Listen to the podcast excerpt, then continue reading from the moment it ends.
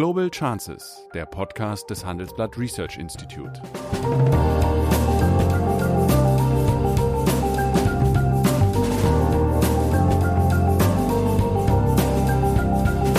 Der ehemalige Außenminister analysiert zusammen mit Professor Bert Rürup die geopolitische Lage, exklusiv für den Chefökonom, den Newsletter von Professor Rürup. Na, jedenfalls haben damals die Polen und die Ungarn gejubelt, als das deutsche Verfassungsgericht ja, das, das ist ja der Hintergrund meiner Frage. Weil sie gesagt haben, ja. endlich zeigt es denen in Brüssel mal einer und dann auch noch das starke Deutschland mit seinem Verfassungsgericht. Guten Morgen, meine Damen und Herren. Guten Morgen, Sigmar. Guten Morgen, Bert. Grüß dich. Ja, heute möchte ich mit dir ein etwas sperrigeres Thema diskutieren. Und zwar geht es um Folgendes. Der neue, ab dem nächsten Jahr in Kraft tretende siebenjährige Finanzrahmen der EU beläuft sich auf 1047,3 Milliarden Euro und das äh, Corona-Aufprogramm Next Generation EU, das zur Hälfte über die neuen Corona-Bonds finanziert wird, äh, hat ein Volumen von 750 Milliarden und ist, glaube ich, für viele Staaten sehr wichtig. Beide Pakete müssen eigentlich bis zum 18.12. einstimmig verabschiedet worden sein. Nach Lage der Dinge ist das wohl nicht möglich, da äh, Ungarn und Polen dem nicht zustellen wollen. Der Grund ist die Tatsache, dass die Auszahlung der Gelder an die Erfüllung der Anfang November beschlossenen Rechtsstaatsklausel gebunden ist und an die äh, wollen sich aus mutmaßlich verständlichen Gründen Ungarn und Polen nicht gebunden sehen. Wie kommt man aus der Zwickmühle raus, frage ich den ehemaligen Außenminister. Ja, also ich halte das gar nicht für so, ähm, wie soll man sagen, technisch oder ähm, kompliziert zu erklären. Es geht im Kern darum, bekommt man in Europa Geld, auch wenn man gegen grundlegende Werte der Europäischen Union verstößt. Das ist kein Problem. Aus, aus der Sicht von Ungarn und Polen. Ja, es, dahinter verbirgt sich eine unterschiedliche Konzeption, was die Europäische Union eigentlich sein soll. Soll sie ein Verbund von Staaten sein, der versucht, möglichst gute wirtschaftliche Bedingungen für alle herzustellen? Oder ist sie mehr? Und mindestens mal für die westeuropäischen Staaten äh, und eigentlich auch beim Beitritt der osteuropäischen Staaten sollte sie mehr sein. Mhm. Sie sollte beruhen auf den gemeinsamen Vorstellungen über Demokratie, über Rechtsstaat, Freiheit der Justiz, Meinungsfreiheit, also sozusagen Menschenrechte. Kern, Menschenrechte, Kernideen der europäischen Demokratien.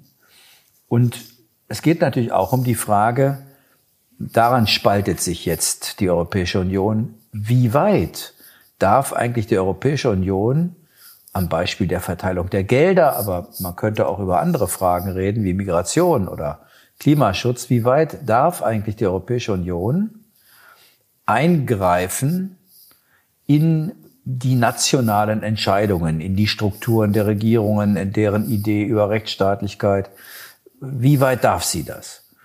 Ähm, da gibt es ja inzwischen auch äh, zwei sogenannte Artikel 7 Verfahren nach den europäischen Verträgen gegen Polen und gegen Ungarn. Beiden Staaten wird von der Europäischen Kommission seit längerer Zeit vorgeworfen, gegen die Unabhängigkeit der Justiz, insbesondere in Polen geht es um diese Frage zu verstoßen, und gegen äh, das Recht auf Meinungs- und Pressefreiheit und andere Rechtsfragen in Ungarn. Der Streit, um den geht's. Und das ist ja für, würde ich mal sagen, die allermeisten Deutschen etwas, wo wir sagen würden, ah, das kann doch nicht wahr sein, dass jemand Steuergelder bekommt, die in nicht unerheblichem Maße aus Deutschland auch erarbeitet werden und sich dann an grundlegende Vorstellungen von Gewaltenteilung, von Unabhängigkeit der Justiz und Rechtsstaatlichkeit nicht halten will. Äh, und so denken viele andere auch. Aber die Europäische Union ist eben so konstruiert, dass bestimmte Entscheidungen, nicht alle, bei weitem nicht alle, aber die zum Beispiel die Entscheidung, wie viel Geld gibt's und wie wird das verteilt, einstimmig erfolgen mhm. müssen. Und nun sagen diese beiden Staaten, also eure Idee, einen Haushalt von 1,8 Billionen Euro. So groß ist der insgesamt. Also das, was ja, alles zusammenpackt, ja, ja. Alles zusammen, ja. Über sieben Jahre verteilt, muss man jetzt auch sagen. Das sind siebenjährige ja, Die Corona-Sachen ja nicht, aber ist egal. Weniger, aber ja. insgesamt reden wir über die mittelfristige Finanzplanung. Und das wollt ihr hier an solche Rechtsstaatsverfahren knüpfen, das, zumal ihr ja schon zwei Verfahren gegen uns laufen habt, das machen wir nicht mit.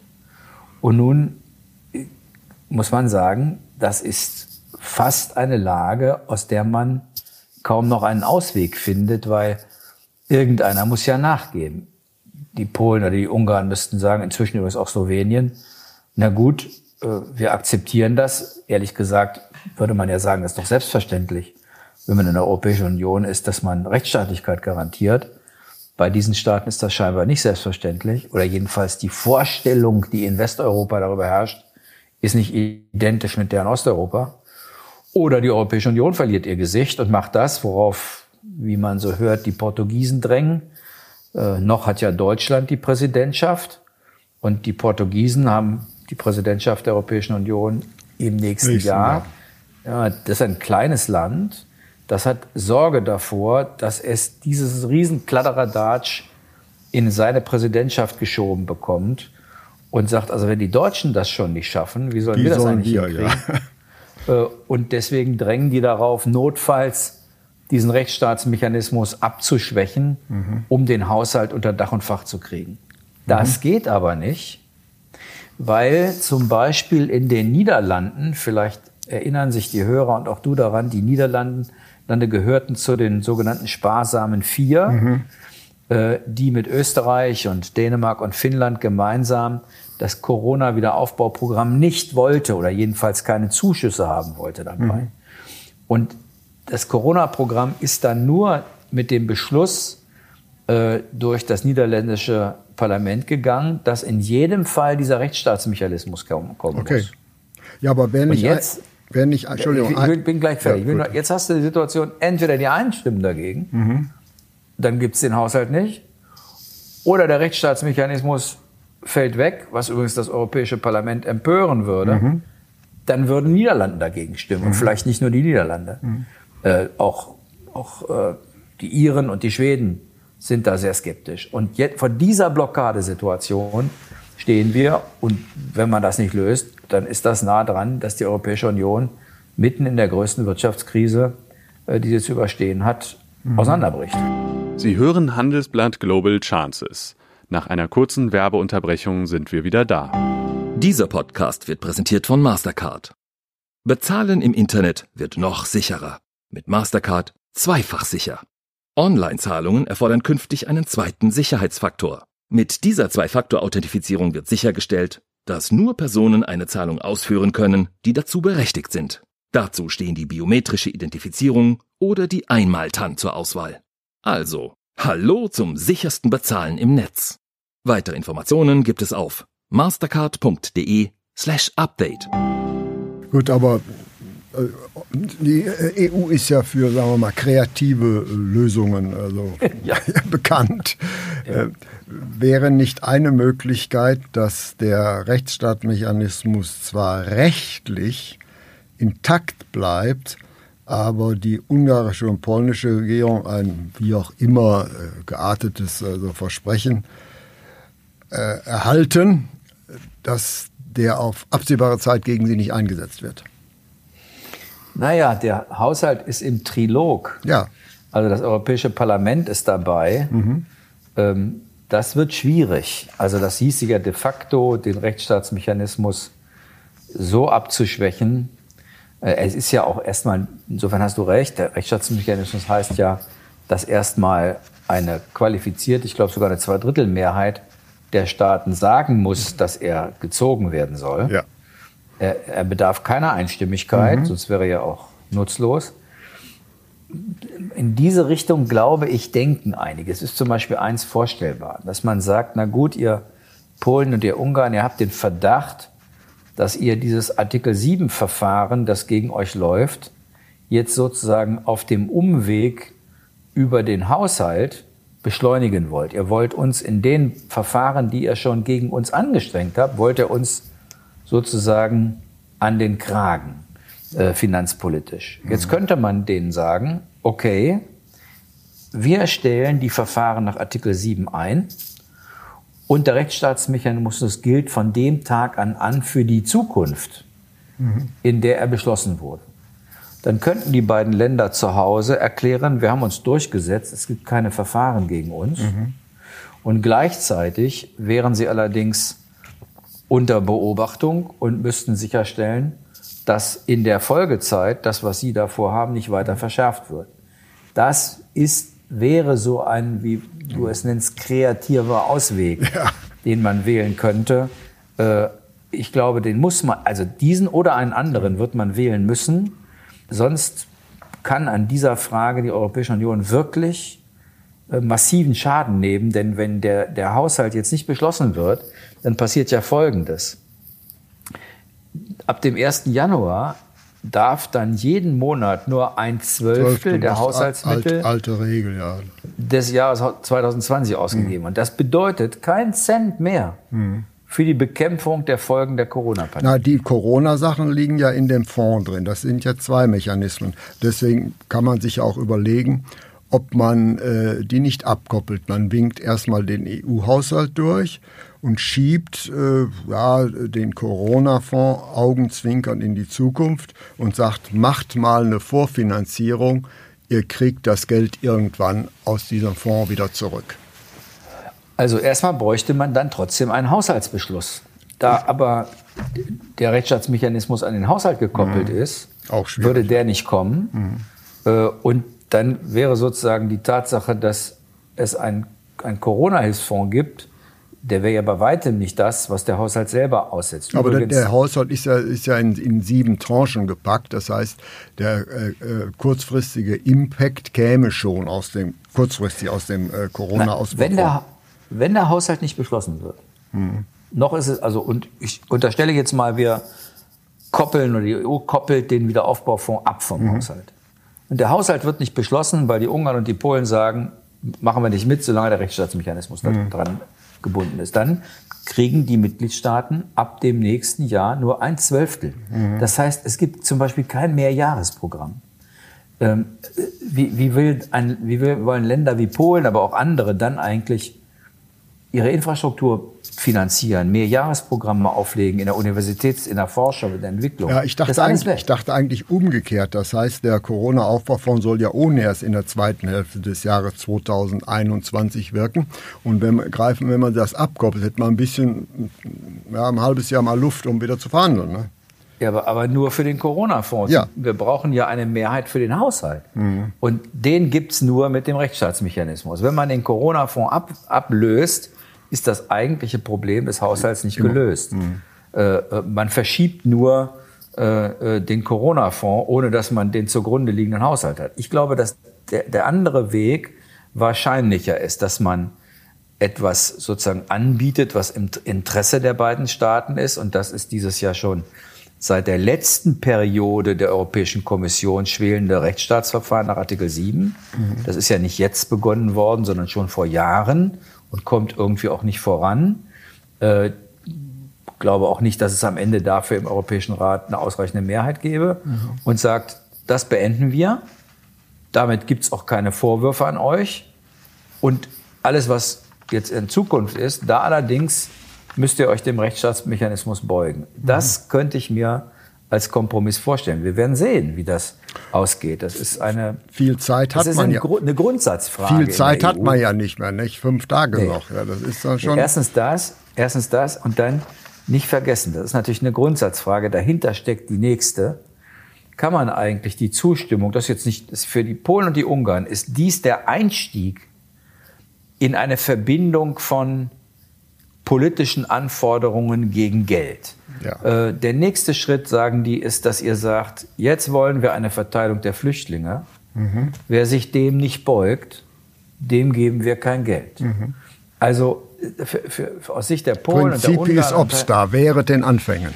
Ja, ja. ja, sie sagen, die Westeuropäer haben letztlich über das, was die Europäische Union sein soll, eine gänzlich andere Vorstellung als wir. Ja. Die Westeuropäer wollen diese Ever Closing Union wo sozusagen immer mehr Nationalitätsrechte. Die osteuropäischen Länder wollen Geld, aber äh, sonst in Ruhe gelassen werden.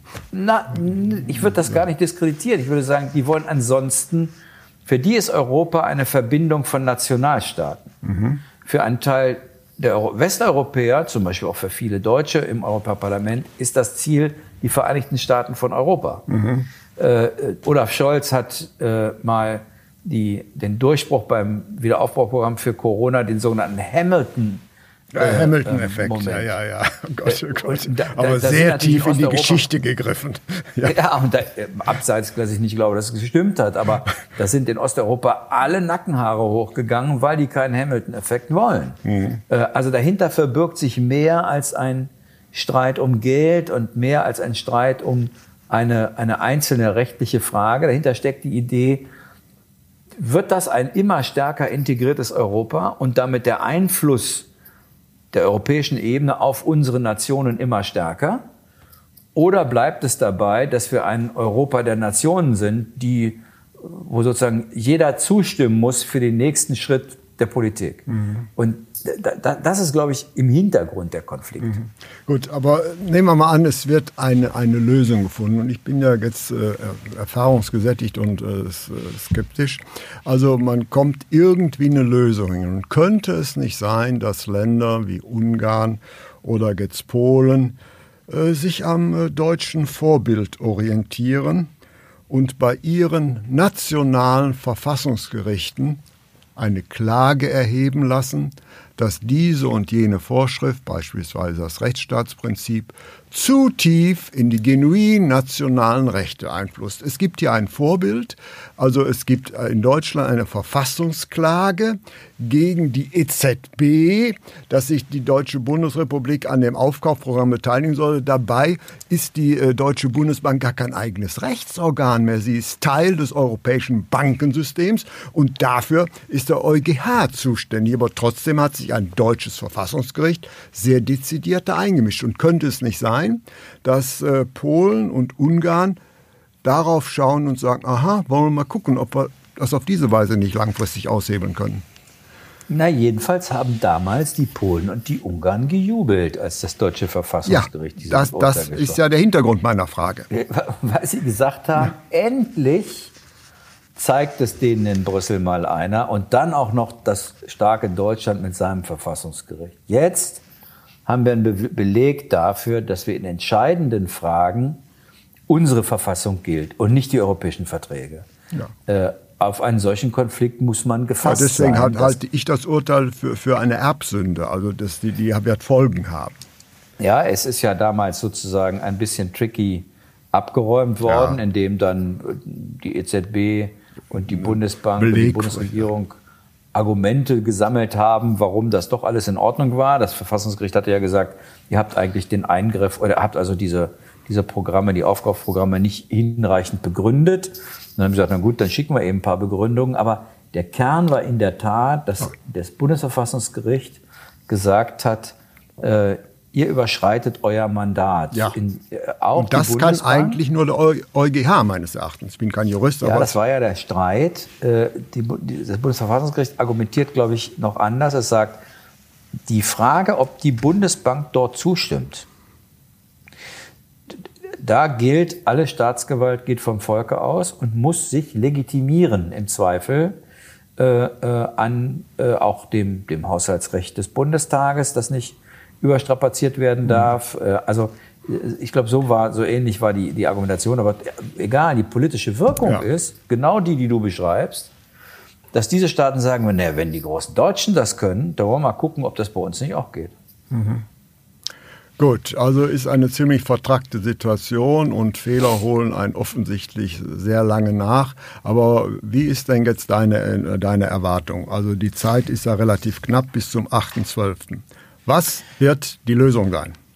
Ja, erstens Zeit, das Argumentieren immer welche, die dann gucken, wie die formellen Abläufe sind. Wenn die Lösung erst am 9.12. gefunden wird, dann wird die Uhr eben angehalten, dann wird es eben Gut. erst am 9.12. entschieden. Also das glaube ich, ist, davor wird keiner Angst haben. Das Argument, ich kenne das aus meiner Zeit als Parlamentarier, man dass einer gesagt hat, das muss dann und dann stattfinden. Und wir gesagt, na ja, wenn wir das nicht machen, dann wirst du schon kommen und uns eine neue Frist setzen. Da sind wir ganz sicher. Das Zweite ist, ich glaube, dass es wirklich auf so eine Art Einigung hinausläuft, dass man bestehende Verfahren beseitigt. Äh, dann werden die Ungarn und die Polen zu Hause jubeln und werden sagen, wir haben uns durchgesetzt und dann der Mechanismus für die Zukunft gilt. Ich glaube, so ein, in diese Richtung wird es versuchen zu laufen. Ob das klappt? Ich glaube am Ende ja, weil zum Beispiel ein Haushalt 2020, der nur zu einem Zwölftel auf, äh, äh, ausgezahlt wird, wäre vor allen Dingen für Polen ein Riesenproblem, weil deren Mehrjahresprogramme auf, mit ganz erheblichem Anteil auf der Europäischen Union basieren, auf den Mitteln, die von dort kommen. Äh, und deswegen vermute ich, dass äh, die Polen für zu solchen, solcher Art Kompromisse bereit sind und dann wird Ungarn folgen müssen. Gut, okay, aber Fakt ist meines Erachtens, man wird mit Sicherheit, da es um sehr viel Geld geht, was man haben will, irgendwie einen für alle Beteiligten gesichtswahrenden Kompromiss finden. Aber für mich ist es Fakt, äh, der Idee des zusammenwachsenden Europas ja, hat man einen Bärendienst erwiesen, nämlich weil das ja letztlich wiederum ein Auseinanderlaufen letztlich signalisiert und zwar in einer ganz entscheidenden Frage. Keine wir gute Zukunftsaussicht. Wir müssen irgendwann, wir beide hier einen Streit über die Frage stellen, ist das eigentlich schlimm, dass wir auf Sicht keine weitere Integration in Europa haben werden? Oder sollten wir uns nicht langsam mal mit dem Normalfall abfinden, dass auf Sicht wir eher über ein Europa der Nationen sprechen werden? Oder der zwei Geschwindigkeiten. Ja, das haben wir ja schon. Nicht überall ja. ist der Euro ja. und nicht alle sind im Schengen.